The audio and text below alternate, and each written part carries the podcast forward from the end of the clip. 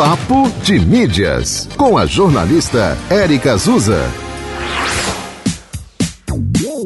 Oi, oi, gente! O nosso papo hoje é sobre cinema. Vem aí a quinta edição do Festival Curta Caicó, em outubro.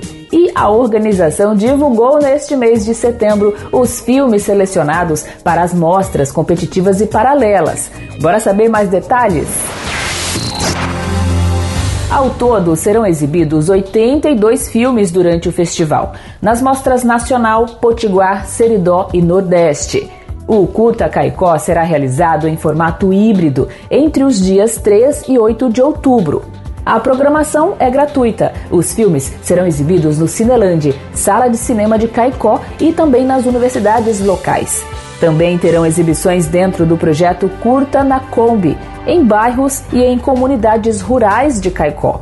A programação também estará disponível na plataforma de streaming do festival no endereço curtacaicó.com.br. A lista com todos os filmes selecionados para esta edição você encontra no nosso site papodemídias.com.